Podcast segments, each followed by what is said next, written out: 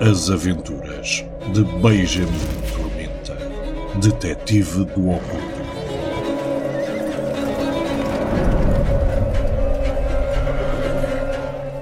O Deus das Moscas tem fome. Por Luís Corte Real.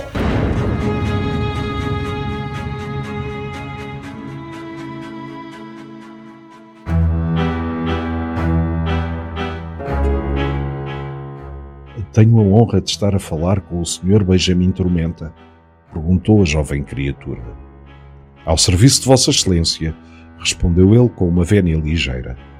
Depois, deu um passo cansado para o lado e convidou-a a entrar com um gesto largo.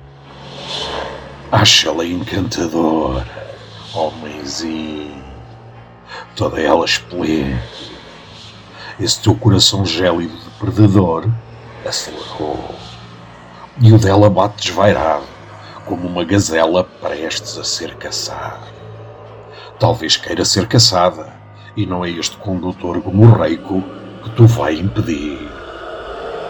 Tormenta aceitou a capa da jovem e pendurou-a no cabide da parede. O bolieiro baloiçou na entrada, indeciso, não sabendo se devia aguardar ou acompanhar a jovem. Esta olhou-o num apelo mudo para que não a deixasse. E ele assim fez. Titubeando um agradecimento ao anfitrião quando entrou, com a lamparina na mão, Tormenta guiou o pequeno grupo pelas escadas esconsas até ao segundo piso. Com carnes rijas como gostas, peito soberbo que os partilhos sufoca, consigo até cheirar-lhe toda a carne até que tem entre as pernas. Não cheira mal como as outras. A boca do corpo lavadinha, com sabão perfumado. Deve ter bidé de porcelana no quarto. É uma jovem educada. Tormenta. Repara na ponta dos dedos. Toca a harpa várias horas por dia. E os dois pingos no pulso.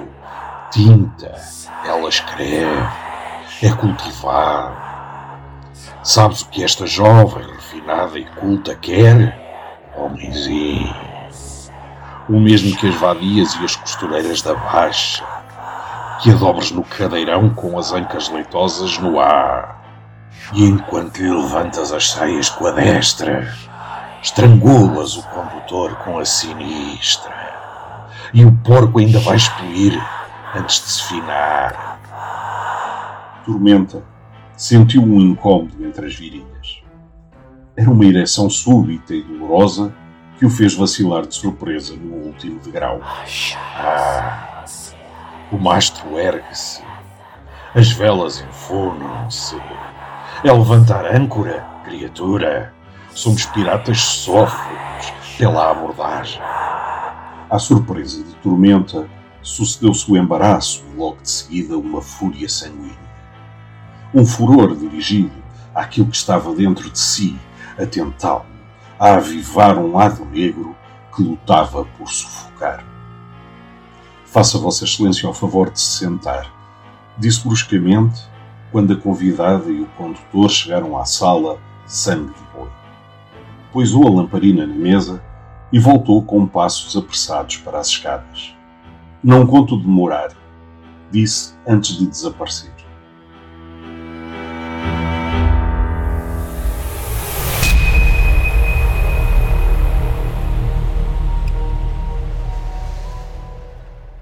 Detetive desceu até ao piso inferior. Seguiu pelo corredor no sentido contrário às escadas e entrou por uma porta entreaberta, fechando-a atrás de si. Acendeu um fósforo e a serpentina na parede. A luz frágil e avermelhada não conseguiu chegar aos cantos escuros do aposento. Adivinhava-se uma cama estreita de ferro, com a roupa desfeita e um velho móvel de tampo em madeira sobre o qual estava esquecido um jaquetão de veludo e um pote com água dentro da bacia e todos os utensílios necessários para fazer a barba. Ao lado do móvel, ocupando uma grande parte de um canto escuro da divisão, uma mala de viagem em cor de Varsóvia, com pregos de aço, coberta com senhas de caminhos de ferro, hotéis e paquetes. Uma mala cujas muitas milhas feitas na clausura de portões abafados ou carruagens poeirentas parecia ser suficiente para escrever toda uma enciclopédia de geografia. Tormenta tirou a camisa de chita e atirou-a para cima da cama.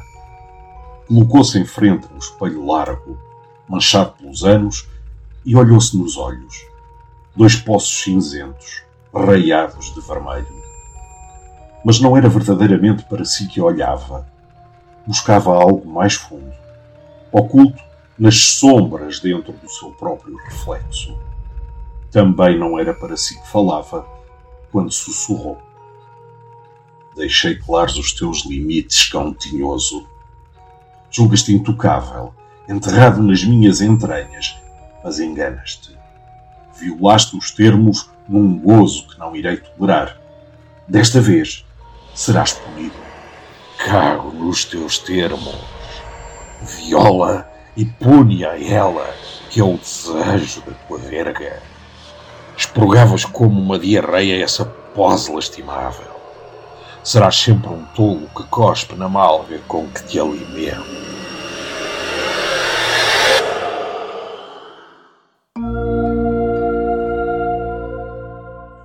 Os olhos fixos numa determinação implacável, Tormenta percorreu o reflexo do seu tronco nu no espelho.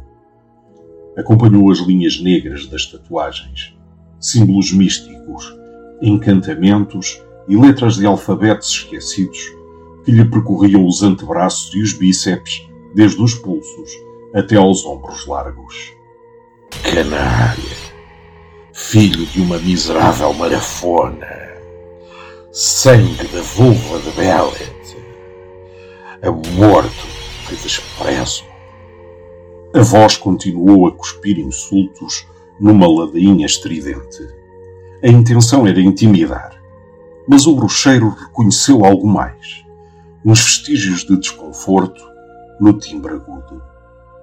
Os olhos do detetive focaram-se na base do pescoço, onde linhas intrincadas desciam em direção ao tórax um círculo largo, com uma faixa exterior da grossura de um dedo, cobria-lhe a maior parte do peito.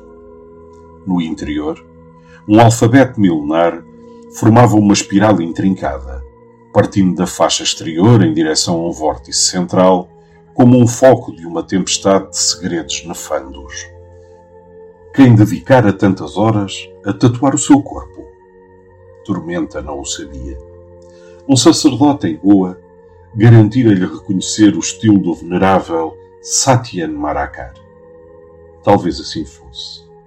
O bruxeiro estivera muitas vezes no sudoeste da Índia, mas esse lendário tatuador morrera em Cananor, quando esse porto era ainda uma possessão portuguesa há mais de 200 anos. Do lado esquerdo do círculo, um pouco mais abaixo, passando por cima das costelas e descendo até ao ventre, exibia o desenho de uma figura humana. Talvez fosse um rei assírio ou a representação ainda mais antiga de um sacerdote babilônico. Fora desenhado de frente, com um braço tombado ao longo do corpo e o outro abraçando um pequeno felino, simbolizando o seu imenso poder. As vestes, decoradas com franjas encamadas, tombavam pesadas até às sandálias.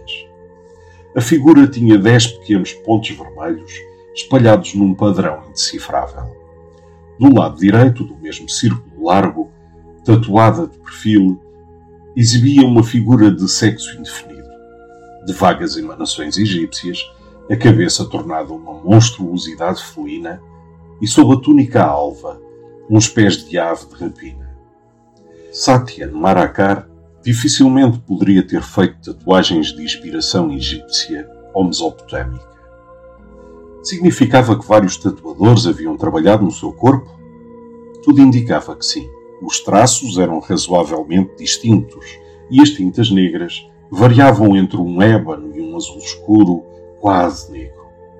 Durante muitos anos, o bruxeiro vira as tatuagens como uma profanação na sua pele para lhe recordar, em cada momento, do demónio que profanava a sua alma. Haviam sido tempos de pesadelo em que errara pelo mundo como um condenado.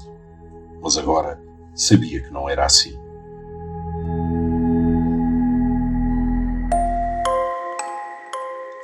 Naquelas figuras de tinta escondiam-se instruções para lidar com o que tinha dentro de si. Uma espécie de manual, num código misterioso, cuja descodificação se tornara ao propósito da sua vida. Quando conseguisse ler cada um dos segredos que carregava na pele, talvez ficasse livre daquele que se escondia dentro de si. Esse companheiro, pesada cruz, crua maldição, o seu amaldiçoado demónio de estimação.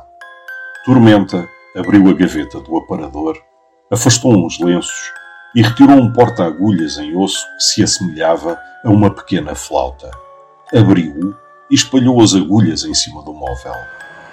Homenzinho ridículo, buçal grotesco, que te dou de comer aos Azaku. Para que queres isso?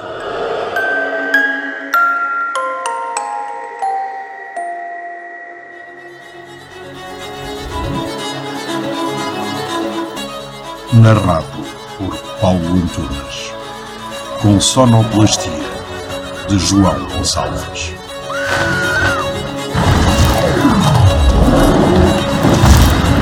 O Deus das Moscas tem fome. A obra para quem não receia visitar uma Lisboa negra e cheia de segredos.